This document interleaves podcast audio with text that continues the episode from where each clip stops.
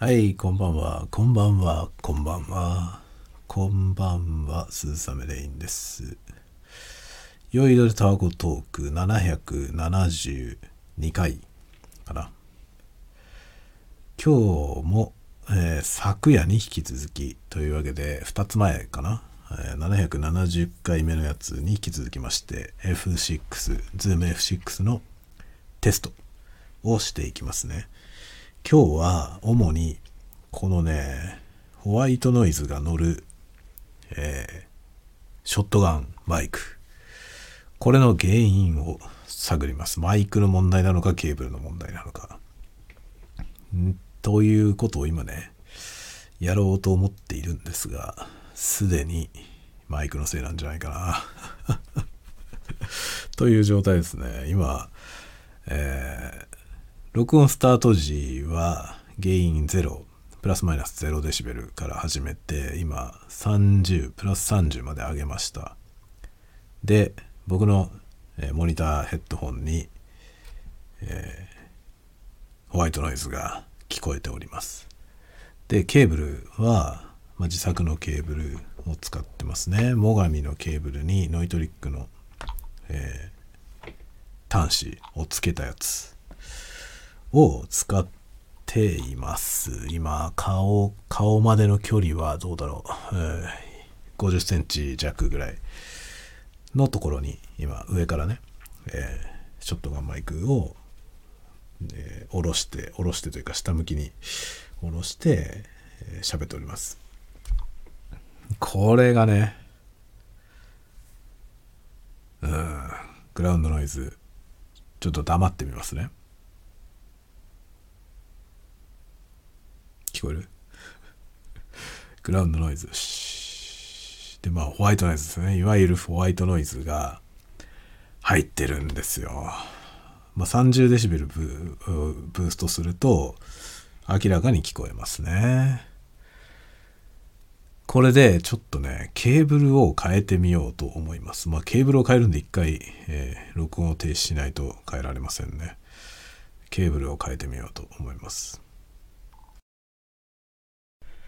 はい、えーケーブルを変えてみました。また0デシから、えー0デシベルから、プラマイゼロから上げていきます。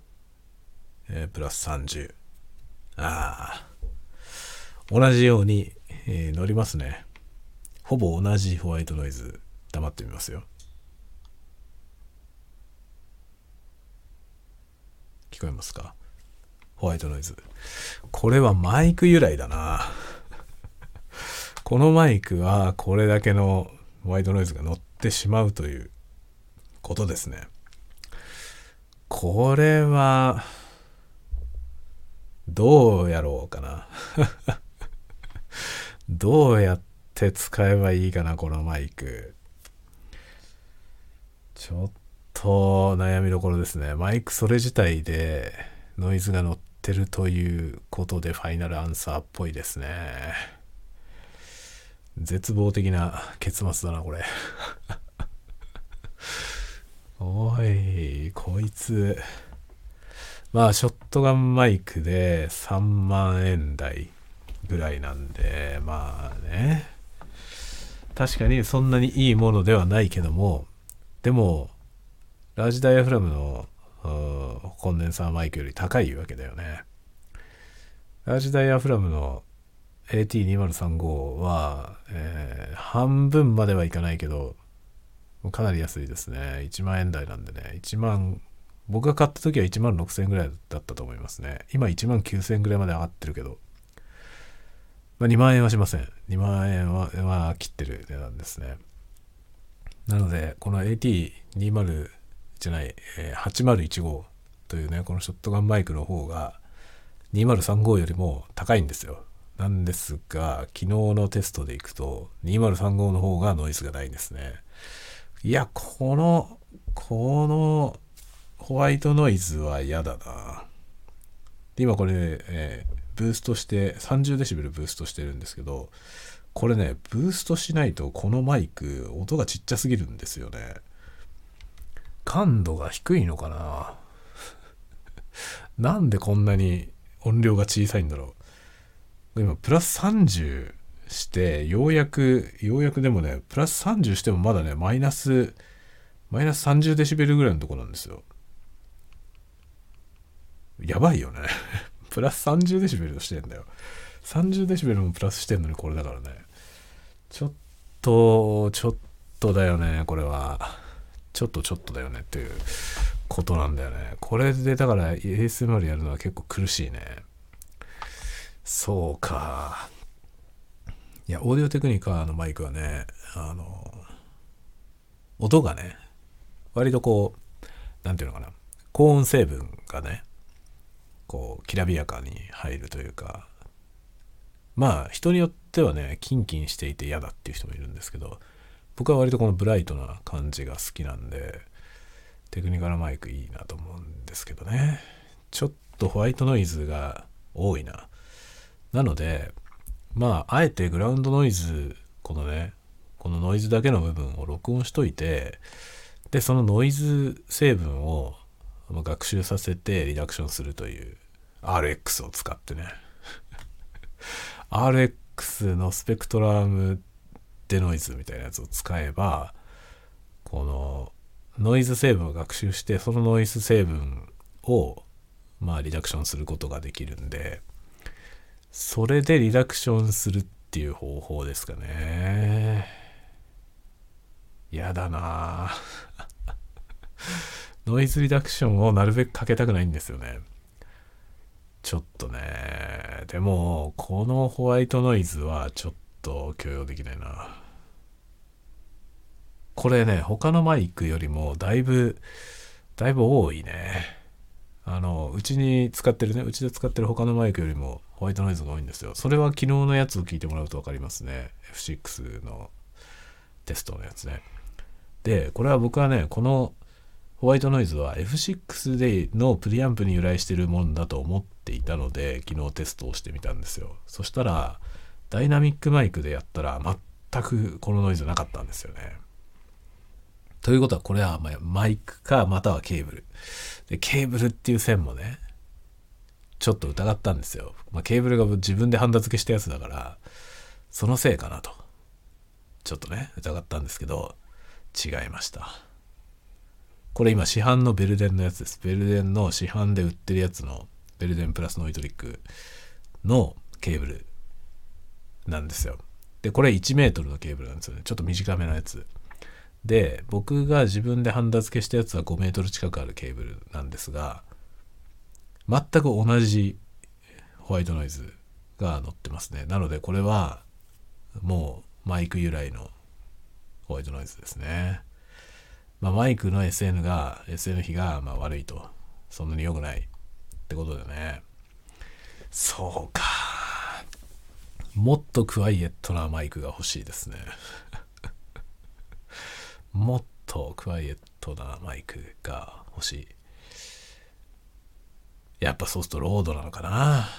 ロードまあロードのマイクはね実際使ってる人がいて、まあ、素晴らしい音で撮れてるんですよ。ただもうその人が使ってるからさロード。僕はね、まあ、 Japanese だしね僕は。だからまあオーディオテクニカのねマイクで撮りたいなと思ったわけですよ。しかししかしだよね。このホワイトノイズはちょっと嫌だな。これはどうなんですかね。オーディオテクニカのもっと上の機種だったらこれ幾分緩和されてるんでしょうかねホワイトノイズ。いやーマイクマイクテストしてから買いたいね。なんか F6 だったらどこにでも持っていけるから F6 持ってってなんか録音テストをねさせてくれるようなお店ないかなそれで買いたいですねマイクこれね AT8015 は僕は2本買ったからね っていうか ASMR で使うから2本ずつ買わなきゃいけないんだよ。で2本買って、まあ、こういう事態になるとね、結構損失がでかいよね。なかなかこれはでかいな。ちょっとまあリダリダクション前提で使うしかないと。ということだね、このマイクは。まあ普通のねこういうヘッあのオーバーヘッドマイクとしてその使うんであればどうなんですか？このぐらいのホワイトノイズっていうのは共有できるもんなんですかね？あのビデオグラファーの人たちがねやるじゃない？あのこういうねあのショットガンマイクで画面の外からね画面にマイクが映んないようにしてでそのまま現地で音を取るっていう時にこういうマイク使いますけどその用途で使う場合にこの SN 比は使えるレベルなのかそれともダメなのかどうなんでしょう？なんかね現場そういうプロの現場ではあのゼンハイザーのね MKE415 かな。あのマイクを使ってるケースがすごい多いと思うんですけどあの MKE415 っていうマイクはもっとノイズ少ないんですかね。でもあれはね1本12万ぐらいするんだよね。1本12万ぐらいするってことはこれの4倍だからね値段が。このマイクの、まあ、4倍もすればいいような気がするよね。4倍もすればね。でもねロードのマイクはそんなに違わないんですよ。1万円くらい違うかな。だから3割ぐらい高い。3割ぐらい高いですこれよりも。3割ぐらい高いけどどうなんだろうね。ロードのマイクもそのね使ってる人がリダクションをかけた上で出してる可能性もあるじゃない。そうするとね分かんないですよね。ノイズリダクションかけてないでテストしてるレビューとかがあればいいんですけどね。ありそうだな ありそうだな我らがポッドキャステージはノイズリダクションをかけないでテストやってるんであの人のやつを見れば分かりそうな気がしますね。でね、ただね、このね、AT2020 じゃない、8015っていうこのね、ショットガンマイクは、日本の国内向けなんですよ。ちょっとね、詳しい事情がわかんないんですけど、海外では8035ってやつが売られてるみたいで、あの、ポッドキャステージもね、あの、バンドリュー、バンドリューさんも、8035の方は、レビューしてたんですよ。でも8015っていうのはないのよね。なんでなんだろうね。なぜかこのマイクに関しては海外向けと日本国内向けでモデルが違うんですよ。で、スペックを比べても違うんですよね、ものが。型番が違うだけじゃなくて、ものが違うんですよね。そこがよくわかりません。国内では8035は売られてないですね。ただ、あの、直輸入版としてサウンドハウスで買えます。でも輸入版としてね、輸入して売ってるんですよね。どう違うんだろうね。8015と。1本買ってみるか。1本買ってみて、比較してみるってのも面白いですよね。でも1本買ってみるかっていう値段じゃないんだよな。4万くらいするんだよ。ちょっと買ってみるには高いよね。YouTube を収益化すればね YouTube を収益化すればそういうレビューをやってねレビューやるために買うっていうのがねまあその分ぐらい元取れるぐらいこう収益化できればできますけど。ちょっと買ってみるにはちょっと高いよな。4万円はね。というようなことだねちょっとね今あの短いケーブルで F6 を手に持ってるのでちょっとね左手が疲れてきました。疲れてきたんで、ちょっと、えー、またケーブルを元に戻します。ケーブルのせいじゃないということが分かったんで、ケーブルを元に戻そうと思いますね。はい、えー、また元に戻しました。長いケーブルに戻してでさらにねさっきよりもあの天井に近いところまで、えー、マイクを上げてみましたで、えー、どうだろうまあそれでも50センチ それでも50センチぐらいかな。顔からの距離50センチぐらいですかね。で、真下、ほぼ真下を向けてて、そのマイクの位置の、えー、真下よりもちょっと後ろに自分が今いる状態です。まあ、僕の鼻鼻先ぐらいにの真上にマイクが今ある状態で、真正面を向いて喋っています。マイクの方じゃなくて、正面を向いて話してて、マイクは垂直に上から僕の鼻面を狙ってるような 状態で今喋っておりますまあショットガンマイクって割とこういう感じであの音声さんがねあの上からこう画面に入らないようにこう構えて録音するみたいな。そういう使い方を割としますよね。今それに習ったような状態をマイクスタンドで作ってやってます。でこの状態でねこの状態でいわゆる ASMR 的な効果音的なね例えばこうこれ今ノートをちっちゃいメモ帳をねパラパラやってるんですけどこういう音がねこう結構それなりの臨場感を持って取れるのではないか。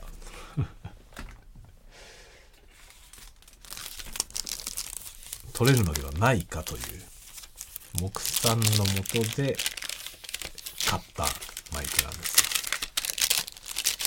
これ今ねあのコロナウイルス コロナウイルスワクチン接種のお知らせが届いたやつ。えっ、ー、とこれは5回目のワクチンから届いたやつの封筒をパリパリやってます。封筒に窓がついててその窓部分がねこのパラフィン紙みたいなやつになってるのでこういうまあクリンクルサウンドが、まあ、取れるわけですよね。こういうのを撮りたいがために買った、えー、ショットガンマイクでございます。さあしかしホワイトノイズが。ホワイトノイズがねあるわけですよ。気になるねやっぱり。ホワイトノイズ。ね黙ると黙ると聞こえるでしょ。さあ。これリダクションかければまあなんとかねこうできるできるはずなんですよ。ちょっとリダクションもかけてテストしてみますかどのぐらいリダクションかかるのかでリダクションをかけたことによってその、えー、本来聞かせたい方のシグナルの音ねこの喋りの音にどういう変化が起きるのかっていうのもサンプルとしてね作ったら面白いじゃない。なのでちょっとそれをやりましょう。それを今やるので、えー、一旦ですねもう一回もう一回録音を一旦中断しますよ。はい、再開。この今録音してるこの部分、この部分にノイズリダクションをかけてみます。このホワイトノイズ、今後ろで鳴ってるホワイトノイズですね。さっきと同じものが僕の耳には今聞こえてます。ちょっと黙ってみるよ。ね。今のところに、こう、シャー、シャーって入っていますが、これに、えー、あれをリダクションをかけてみます。後でね。後でかける。ポストプロセスでかけるんで、今僕の手元ではかけてませんというか、かかってない音を僕は聞きながら喋っております。で、今ね、気づいたんだけど、この、今部屋の中でね、真上に、えー、マイク置いて喋ってます。いつもと同じ部屋なんですけど、真上に、真上から真下に向けて、ショットガンマイクを置いたら、あの、床で反射した音が入るね。床で反射した音が入るので、せっかく部屋を吸音してるのに、床には吸音材がないんで、今、結構、あの、部屋のリバーブがね、ナチュラルリバーブが入ってしまってますね。これまた気になるな。というわけで、まあ、この辺が今、このブロックはノイズリダクションのテストです。一旦また止めますね。止めて、ちょっとマイクスタンドの場所を変えます。はい。えー、変えました。マイクの場所を変えました。マイクは、まあ、下げて、あの、ほとんど水平に、水平に僕の、えー、顔を狙うような場所に変更しました。で、今ね、この自分の後ろ側がね、問題なんで、この自分がマイクの正面に、えー、座りまして、今自分はですね、僕は今背もたれのある椅子に寄っかかっていて、背もたれに、えー、フリースのパーカーをね、かけています。なので僕の背中の後ろに、えーまあ吸音材があるような状態ですね。そうすると、まあ、残響がねその直接バックしなくなるので幾分マシなんじゃないかと思うわけですね。でショットガンマイクは横から入ってくる音をリダクションするようになっている。あ横からというかねこれ向きを変えれば上下の音をリダクションもできそうだな。それもちょっと試してみる。どっちがいいんだろう。今ねこの部屋はあのパーフェクトにはトリートされてない状態ですね。ちょっと手叩いてみますね。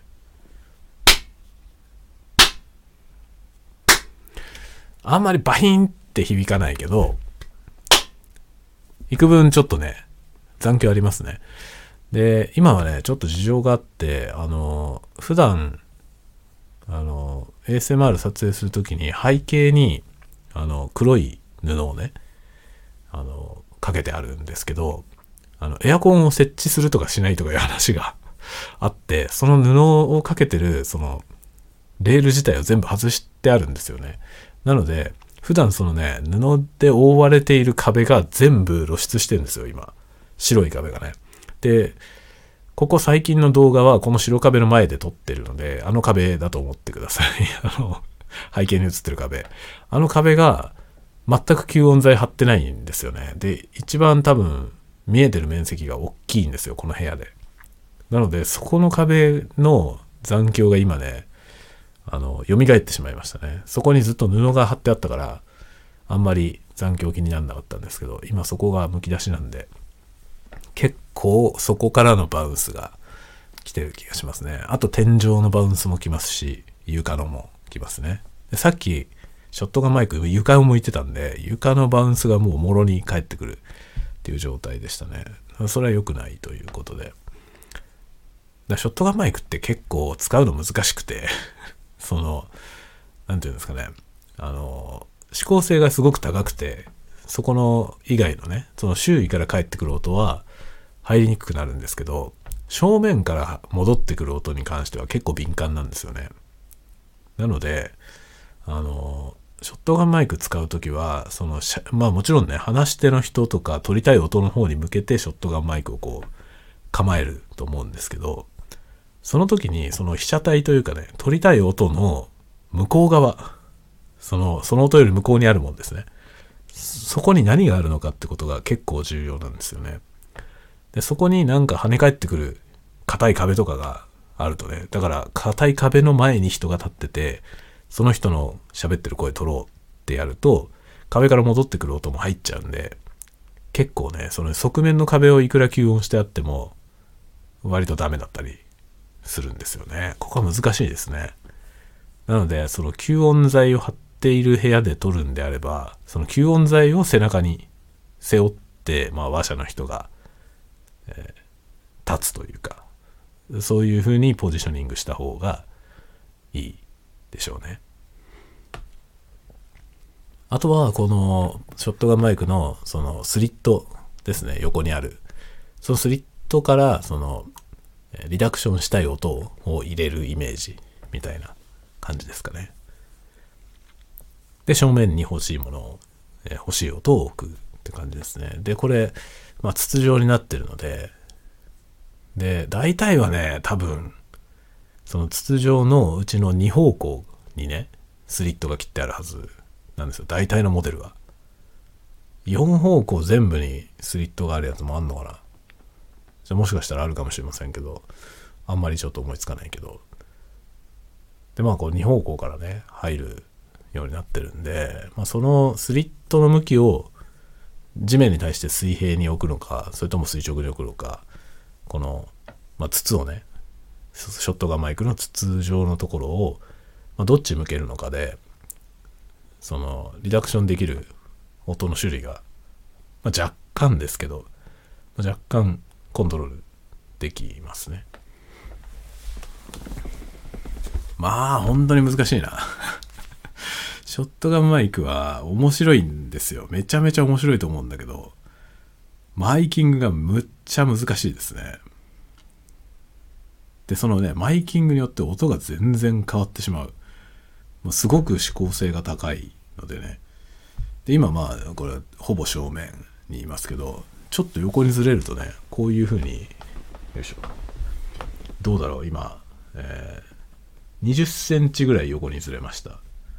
20センチぐらい横にずれるだけでこれぐらいなんかもうリダクションされちゃう。もうね正面にいる時と全然音が違うでしょ。こう正面だとこういう感じですね。正面だと結構しっかり音が入りますけど横にこう20センチぐらいずれるともうこのぐらい音がね遠くなっちゃうんですよね。でこのこのショットガンマイクは安い割にはそれなりになんか指向性が高くて良さそうですね。もっと安いショットガンマイクはね多分こんなにその何ていうのその狙ったところの音だけが取れるんじゃなくてその周囲も結構入っちゃうと思いますねでこれでもまだまだこれでもまだその許容量がでかい方だと思います。もっと高いやつは本当にピンポイントで、それこそ本当に口のとこに向けないと、もうそのちょっとでもその口じゃなくておでこぐらいになると、なるともうちゃんと取れないみたいなね。そういうシビアな世界になってくると思いますね。いや、ショットガンマイクは難しいな。難しいし、面白いですね。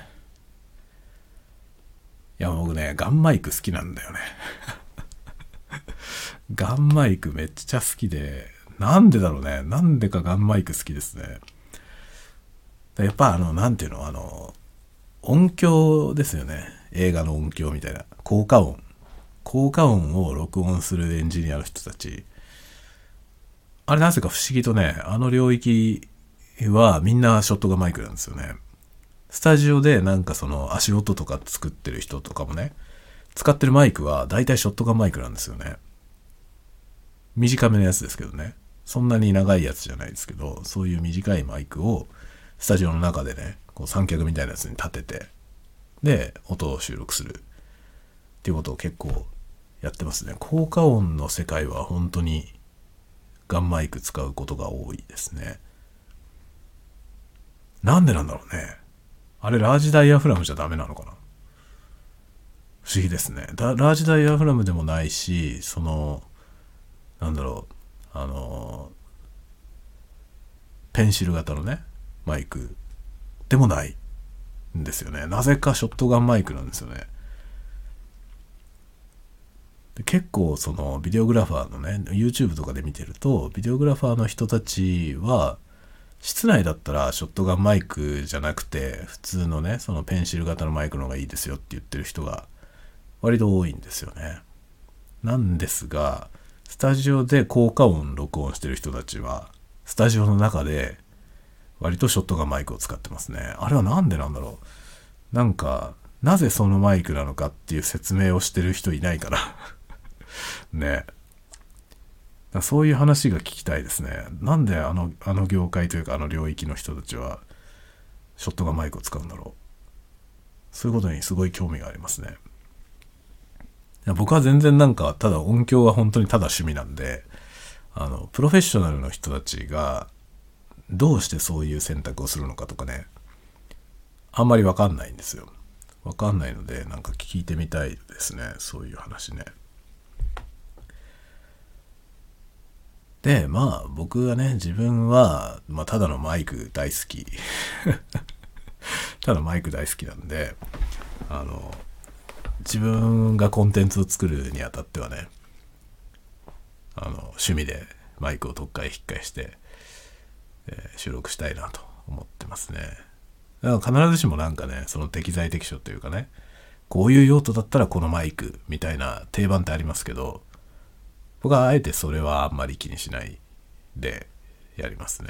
自分の好きな、自分の好きなシチュエーションで自分の好きなマイクを使うという、そういう感じで、えー、今後もね、やっていこうと思ってます。だからこのショットガンマイクはね、あの、愛用していきたいなと思ってるんですよ。思ってるんだけど、このホワイトノイズ問題。ホワイトノイズ問題はでかい。ねえ。この、まあ、ポッドキャストで喋ってるやつだったら、まだね、まだいいと思うんですよ。まだいいと思う。だけど、これ ASMR だときついな。なぜならね、ASMR は、その、シグナルの音が小さいからなんですよね。取りたい音が小さいので、このぐらいの感じ、今ね、このホワイトノイズ結構入ってますけど、あの、SN 比っていう意味でいくと、僕が喋ってるこの声と、ここに入っているホワイトノイズを比べたらね、このホワイトノイズは、まあ、ビビたるもんですよ。ビビたるもんなんですよね。このぐらいだったら。だけど、これが ASMR になると、ASMR の音って小さいんですよね。とても小さい音を取るので、その小さい音とこのホワイトノイズを比べるとね、そんなに大きな差がないんですよね。で、小さいでしょ？録音された音が小さいんで、それ増幅するじゃないですか。で、そこにゲインブーストをかけると、一緒にホワイトノイズも持ち上がってしまう。これですよ。これなんですよ。これを回避できるマイクが必要なんですよ。果たしてそれはどれなのか。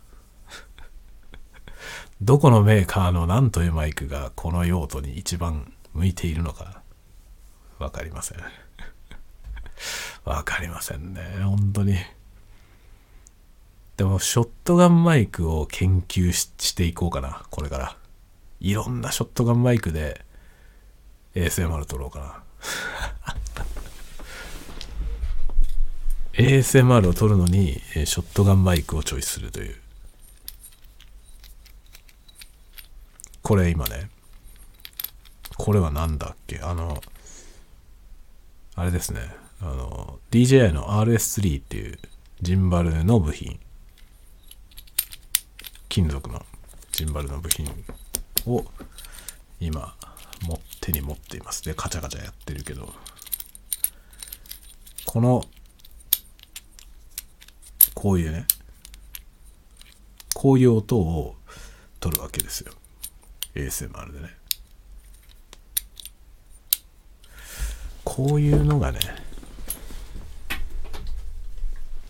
SN を 気にすることにつながるんですよね。爪楊枝。これね、爪楊枝の ASMR ね、だいぶ前に出したんですけど、この爪楊枝の ASMR めちゃくちゃ音いいと思うんだけど、僕。僕この爪楊枝 ASMR 自分で発見した時にすごい嬉しくて、なんか、こ、これめっちゃいいんじゃないって思ったんですよ。思ったんだけど、意外とヒットしないんだよね。意外とね、別に再生されないんですよね。なんでかな？これめちゃくちゃ僕音いいと思うんだけど、この、このね。まあ今これ1本しかなくて、今日はステレオじゃないからさ、あれだけど、のちゃんとステレオで録音したんですよ。その、YouTube に出してるやつはね。爪楊枝動画、ぜひ、ASMR 好きな人はぜひ聞いてみてください。多分僕、僕はかなりね、いい、いいと思うんだよ、すごく。あんまり他の人がやってなくてさ。当時まだあんまりやってる人いなかったですね。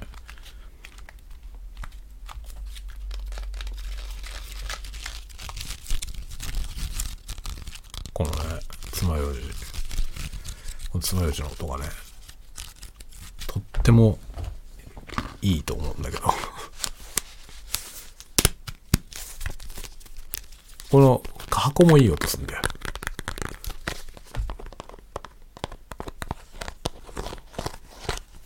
爪楊枝の箱。ケースね。箱っていうかケースね。これいいと思うんだけどね。なかなか、動画は再生されません。いやー、まあでもね、この、録音すること自体が楽しいからね、なんか、数がね、あんまり振るってなくても、あの続けていこうと思ってますけどねこういう効果音を録音するという趣旨でやっていこうと思ってますだからねだからこのマイク問題がとても重要なんですよしかしながら、あまり、あまり芳しくない。ねえー、えー、と、AT、AT8015 か。思ったんだけど、AT ってさ、あの、オーディオテクニカだから AT なんですよね。アルファベットの A で、次は T。で、AT、で、これ8015なんで、AT15 ですよね。AT、AT15 なんだよ。最初の AT はアルファベットの AT なんですよ。で、次は80なんですよね。80。わかりにくいね。80、80。ね、80、80、15ですよ。どうでもいいね。今自分で喋りながらなんかすごい大発見みたいに喋ってたけど正直どうでもいい話なんじゃないかなって冷静に思ってしまって、え急に冷めました。酔っ払ってるみたいですけどまだお酒飲んでないです。ね今日はこれから飲もうと思ってるんで。で飲みながら喋るんじゃなくて今日は飲まずに喋ってでこれ編集しなきゃいけないからこれから。このやつ、さっきのね、ノイズリダクションかけるよって言ったところにノイズリダクションかけて、で、えー、かかってないやつと、そこだけかけて、それ以外のとこは、ここも含めて、ノイズリダクションかけてない状態で出します。さっきのあの一部分だけリダクションかけますね。そうすると、ノイズリダクションでこのホワイトノイズどれぐらい消せるのか、で、えー、そのドラ、消した、ホワイトノイズを消した部分の音声、ナレーションのね、この音声が、どの程度損なわれるのかというのが多分聞き比べてもらえると思います。どこにニーズがあるかはあんまり考えてません。正直そんなニーズはないんじゃないのっていう気配もあるんですけど、まあ、楽しんでください。へーって思ってもらえればいいですね。へえ、ノイズリダクションっていうのがあるんだぐらいで、えー、全然いいと思います。あの、まるっきり興味ないかもしれませんが、あの、興味なくてもきっと、なんだ、何かしらの面白さが 責任極まりないね、言ってることがね。まあでもね、そういうことってあるじゃないですか。全然興味ないんだけど、なんか面白いっていうことあるじゃない。僕はね、結構それを目指してますね。あんまりだからね、この僕の喋りによって、あの、音響機材にすごい興味を持ってほしいとか、あの、ポッドキャストをね、なんならもうポッドキャスト始めようみたいな。そういうことを促そうとかあんまり思ってないんですよね。思ってないけど、もちろん、僕の話を聞いてね、やってみたいと思った人がいたら、めちゃくちゃ嬉しいですけど、でも別にそういう目的でやってるわけじゃないんで、あの、全然ね、興味ない人は全然興味なくて、そのままでいいと思います。ただね、僕は興味ない人でも楽しめるものを目指したいと思ってるんですよね。すごい、すごいでしょ すごい志が高いでしょ自分ではね、あの志が高いなと思ってるんですけど 本当に志の高い人はこういうこと言わないと思うんだけどね。ええ、でもね、自分でも志が高いなと思うんですよ。僕の話に興味はなくてもいいんですよ。興味ない人でも楽しんでもらえるような感じ。とかね。あと、あの、全然興味ないから、興味のない話がね、こう、とうとうと流れているとね、眠くなるじゃないですか。だから眠いという。ね。僕の話を聞くと、全然興味ないからすぐ寝ちゃうんだよねと。大歓迎です。そういうコンテンツ。ね。内容がどうでもいい。そんなもの作ってるやつあんまりいないと思いますよ。我ながらね、気が狂ってるなと思いますけど、あの、僕はね、別に、あの、内容を、もちろんね、内容は、あの面白いと思ってもらえるといいなと思って喋ってますけど、内容に全然興味がないっていう人に向けても、えー、発信をしている つもりです。こっちを向いてっていうつもりはないんだよね、全然。僕の言ってることを聞いてってあんまり思ってないですね。別に何も聞いてなくてもいいです。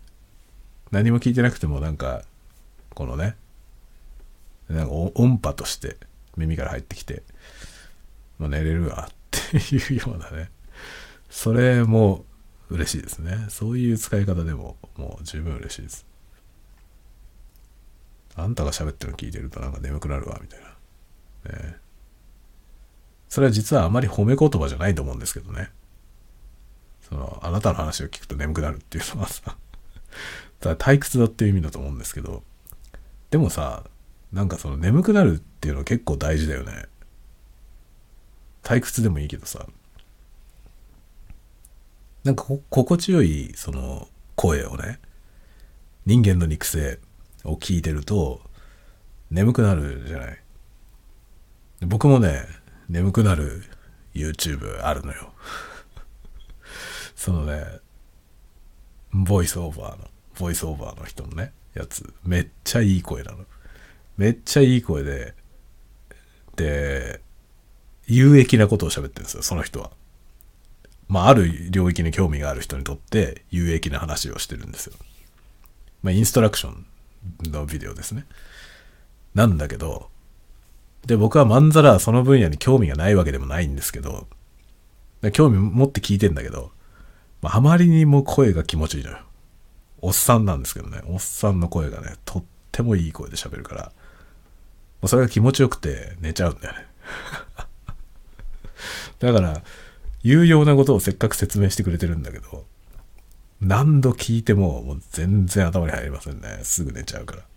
めちゃくちゃ気持ちいいんだよね。で、大好きなの。何話してるかほとんど聞いてないけど、大好きなんですよ、その人が。で、もちろん、YouTube ね、あの、チャンネル登録してるし、もう新しいの出れば必ず見るみたいな。最近あんまり新しいの出してないんだけど、あの出れば見るし、古いやつをね、こう、いっぱい遡っては話を聞いてますね。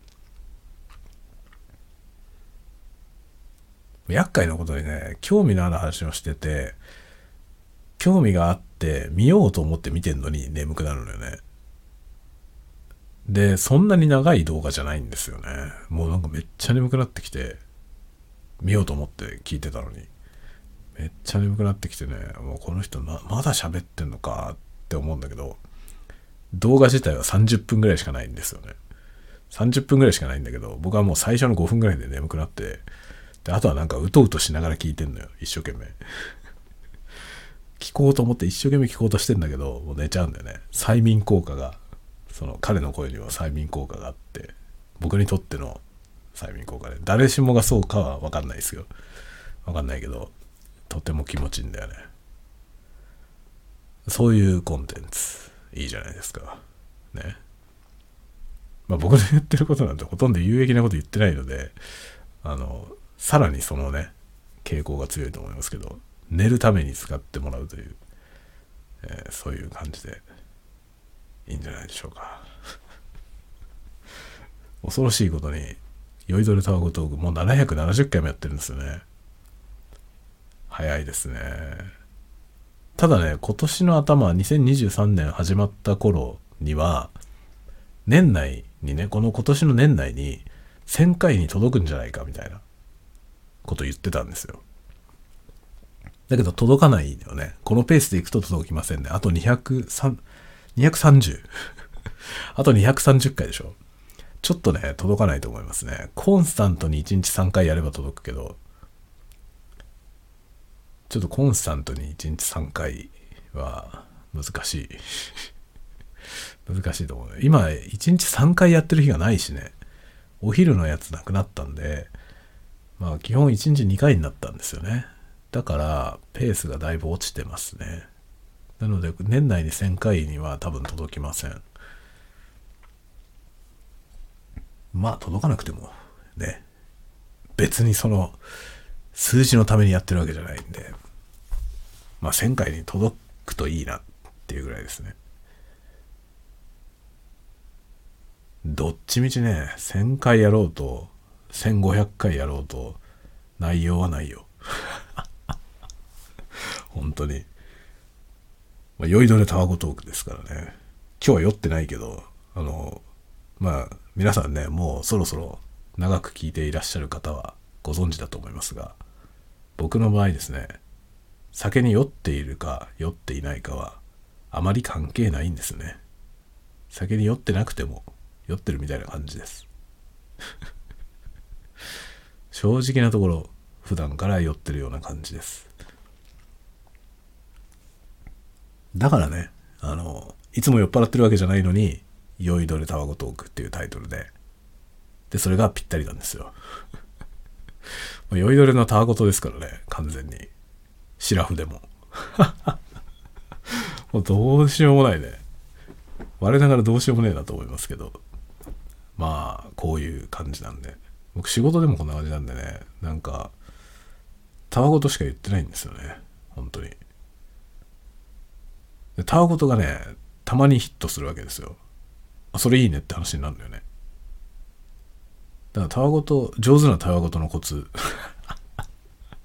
すげえタワゴトに拍車がかかってきましたけどね、まあ、上手なタワゴトのコツってもんがもしあるとすれば。もしあるとすればあのえー、なんだろうね。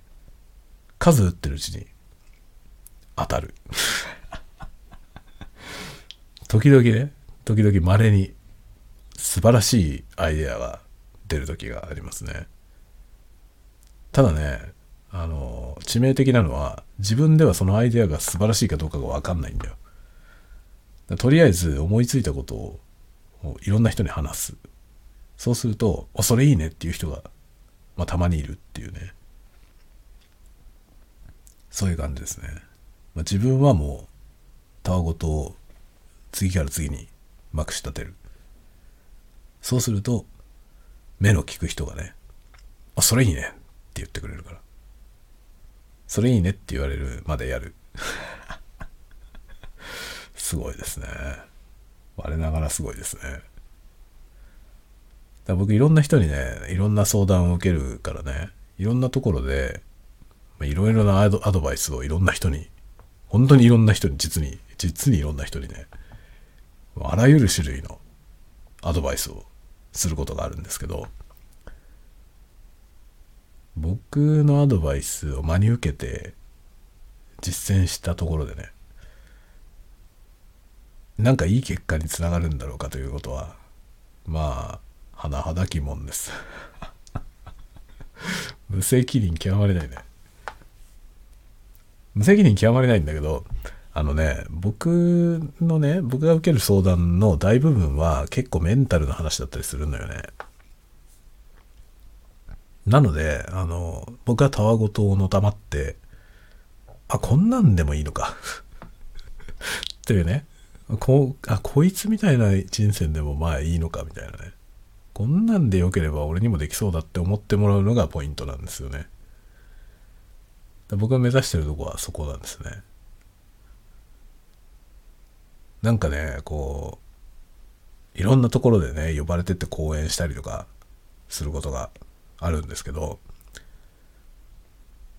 ゲストなんだよね。呼ばれていくから。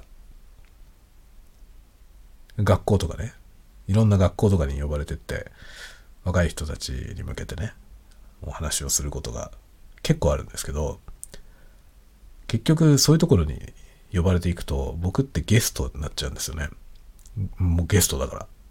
そのねそれも文字通りゲストなんですよ。ゲストとして呼ばれていってるからゲストなんだけどゲスト様になっちゃうんですよね。そのお客さんその集まってくれてる生徒さんたちから見た時に僕は何か何かの種類の偉い人でゲストゲストの方っていう感じになっちゃうわけよ。そうするとさどうしてもその冗談からね冗談じゃなくて冗談ジョークではなくて冗談上の段ですね。上の段からこうあの皆さんに向けてねこう上から話をする感じになっちゃうじゃない。ゲスト様になってしまうから。それはなんか違うんだよねそれはねなんか僕の趣旨と違うんですよ僕がゲストで来てなんか偉い人とかねなんかすごい人が来たって思われちゃダメなんだよねもうそれはね、そう思われたらダメだと思ってます、僕は。そうじゃなくて、なんか変なやつがなんか変なやつが来たな。っていうね。なんか変なやつが来て、しょうもねえことを言っているというね。大人なのに 特にそのね、学生さん、あの、本当ね、中学生とか高校生とかも会うからね。学生さんというかもう生徒さんですよね。その生徒さんのレベルの人たち、若い人たちね。そういう人たちから見て、あの、大人なのにしょうもない方がいいわけよ。なんか偉い大人が来たとかじゃなくて。そうじゃなくて、なんか、わけわかんねえやつ来たぞっていうね。そのわけわかんねえやつが、なんかわけのわかんねえ話をして、しょうもねえ話をして、こんなんでいいのかっていうね。大人はこんなんでいいのか大人こんなんでいいのか。だ、だったら俺にもできそうだわって思ってほしいわけよね。実際問題できるし、その、今若い人たちから見ればね、僕ぐらいのことはみんなできるよ。そう思ってほしいんですよね。なんか、偉い人がどっかから来たんじゃなくて、なんか偉そうな感じですごそうな人来るみたいな事前情報で、で、実際来てみたら変なやつだったみたいなのがいいかもね。あれっていう、そんなすごいやつじゃねえじゃんっていうさ。何こいつみたいな。こんなんでいいの大人みたいな。ね。そういうのいいですよね。そういうポジションがいいね、僕は。目指してるのはそういうとこです。そういうところ。たわごと。もうたわごと、酔いどれたわごとくってこのね、タイトルいいでしょう。このタイトルを思いついたことがもう天才的だと思うね。本当に。我ながらこれいいタイトルだなと思いますね。酔いどれたわごトーク。バカみたいだね。このね、バカみたいなタイトルをつけたいと思ったのよ。そしたらこれもう会心の一撃でしょ。自画自賛もすごいけどね。自画自賛もすごいけど、自分で本当にね、僕素でそう思ってる。このタイトルめっちゃいいと自分で思ってるんで、もうもちろんね、いろんなある人は いると思いますよ。しょうがねえなと思ってる人もいると思うけど、別にいいんですよ。もう僕は満足してる。というね。まあ、どうでもいい話だね。これまだね、お酒を一滴も飲んでなくてこれですから。ね酔いどれの天才ですよね。だって酔ってないのに。酔ってないのに酔いどれタバコトーク。もう天性の酔っ払いです しょうがねえな、本当に。自分で言いながらやべえと思いました、今。天性の酔っ払いはひどい。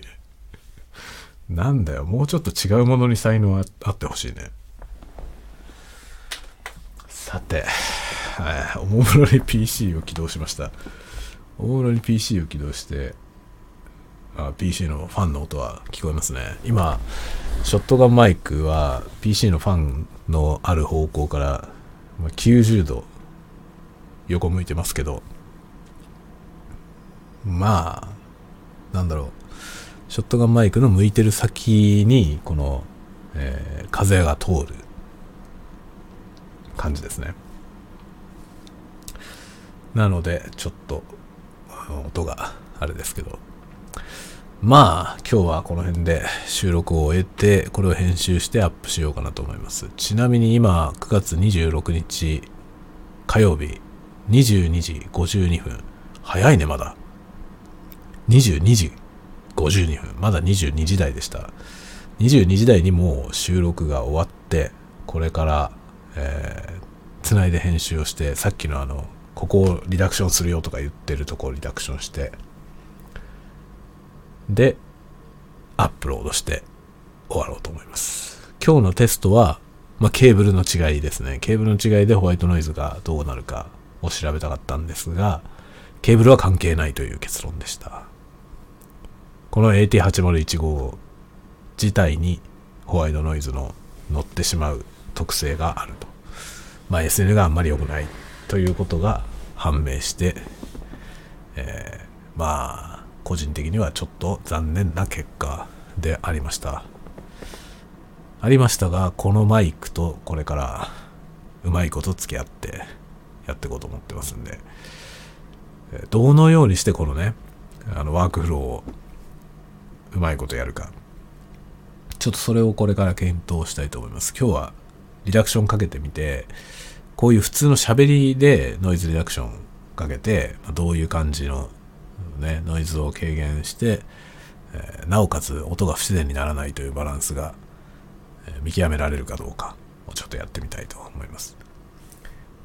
で、皆様はもうすでにその音を聞いたはずですね。僕はまだこれを編集してませんが、皆さんが聞いた音はもう編集されてるやつなので、えー、ノイズのところ、よかったら巻き戻してもう一回聞いてみてくださいね。ちょっとね、あの、そのうち、ちょっとね、すぐにはできないんですけど、あの、ポッドキャストにね、チャプターをつけてる人いたんですよ。で、そんなんできんだと思って、ちょっとそれのやり方を調べて、あの、今後ね、もしかしたら、もしかしたらですよ。基本一発撮りだから多分チャプターとかできないけど、あの、こういう編集をしてあげるやつに関しては、チャプターを切ってアップロードできるんであれば、そういう風にしようかな。と、ちょっとだけ ちょっとだけ思ってます。まあ結局めんどくさくてやらないような気がしますけど、えー、一応、一応考え中でございます。ではではでは、今日も、えー、しょうもないお話にお付き合いいただきありがとうございました。いい夢を見てください。どうなんだろうね。寝る前に聞いてる人が多いですかね。それとも昼間聞いてるのかな。えー、わかりませんが。まあ、それぞれの時間帯で皆さん元気に過ごしてください。ではではではでは、また次回のタワゴトークでお待ちしております。おやすみなさい。おやすみなさい。おやすみなさい。